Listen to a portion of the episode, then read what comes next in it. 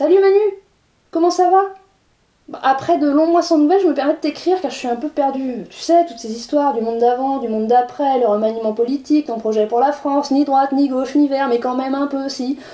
Bon, alors pour essayer de bien comprendre là où tu voulais aller, j'ai relu ton programme de 2017 et je me suis dit qu'en repartant du début, je comprendrais mieux là où tu voulais nous emmener. Et tu vois, en relisant ton programme, je me suis demandé si j'avais bien tout compris.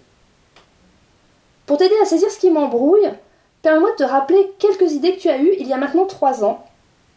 Après le scandale DSK et en parallèle de l'affaire Fillon, tu écris sur ton site internet Le soupçon qui pèse aujourd'hui sur nombre de représentants menace notre démocratie.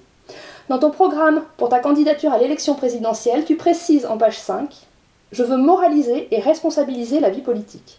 Et à nouveau, sur ton site internet, tu nous expliques que tu veux passer un contrat avec la nation pour bâtir une France nouvelle. Fini les histoires glauques des éléphants des partis. Le monde d'après sera moral, et tu le rêves, plus juste, en décidant de mettre au cœur de ton engagement l'égalité entre les femmes et les hommes. Bah, rassure-moi, tu te souviens? Bah si, tu te souviens de toutes ces promesses mais si Des foules en liesse à chacun de tes meetings L'espoir que tu as insufflé chez tes électeurs Mais si, tu te souviens, rassure-moi depuis lundi, 19h, j'ai comme un doute. Depuis la nomination de ton gouvernement, je me demande si tu te souviens réellement des engagements que tu as pris lors de l'élection présidentielle. Lundi 6 juillet 2020, soit trois ans après tes promesses électorales, tu as décidé de nommer Gérald Darmanin ministre de l'Intérieur et Éric Dupont-Moretti garde des Sceaux et ministre de la Justice. Lundi 6 juillet 2020, soit trois ans après tes promesses sur la moralisation de la vie politique, tu as nommé Gérald Darmanin, accusé de viol, harcèlement sexuel et abus de confiance, ministre de l'Intérieur. Et Éric Dupont-Moretti, qui a déclaré au sujet de l'affaire DSK qu'il s'agissait de copains qui s'offrent du bon temps, comme ministre de la Justice. Bien sûr, à propos de Darmanin, je te vois d'ici me rétorquer avec arrogance que comme tout citoyen, il bénéficie de la présomption d'innocence. Ce à quoi je pourrais perdre mon temps à t'avancer les chiffres de l'étude de l'inspection générale de la justice de 2019, à savoir que 80% des plaintes communiquées à la justice sont classées sans suite. Je pourrais aussi dépenser mon énergie pour te rappeler les propos de Nicole Belloubet, alors ministre de la Justice, à propos de ce chiffre. Elle a déclaré La chaîne pénale contre les violences conjugales n'est pas satisfaisante.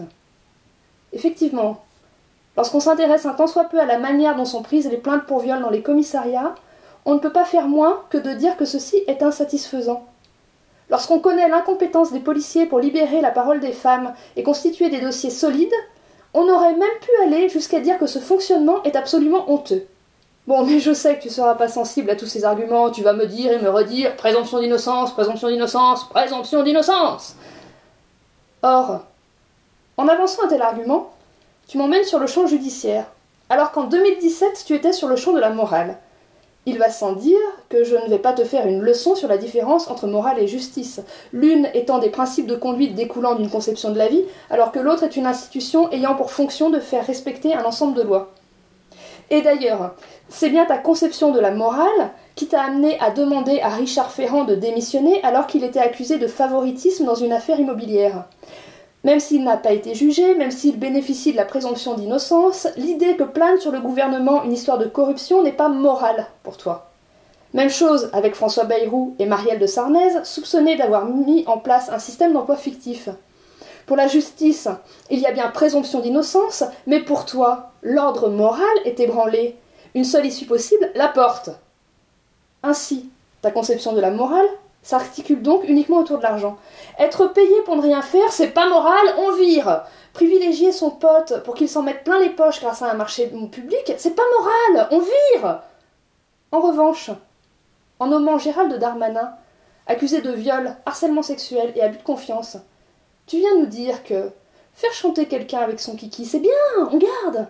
Même chose avec Éric Dupont-Moretti, ministre de la Justice. Laissez entendre qu'elle cherche tout à te faire sauter, à se faire sauter, et qu'on a bien le droit de s'amuser entre mecs, à les violer, c'est bien, on garde.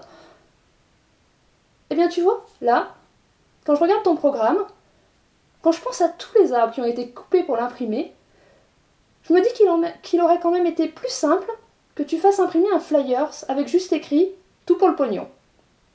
Allez, bien amicalement, Anne-Lise.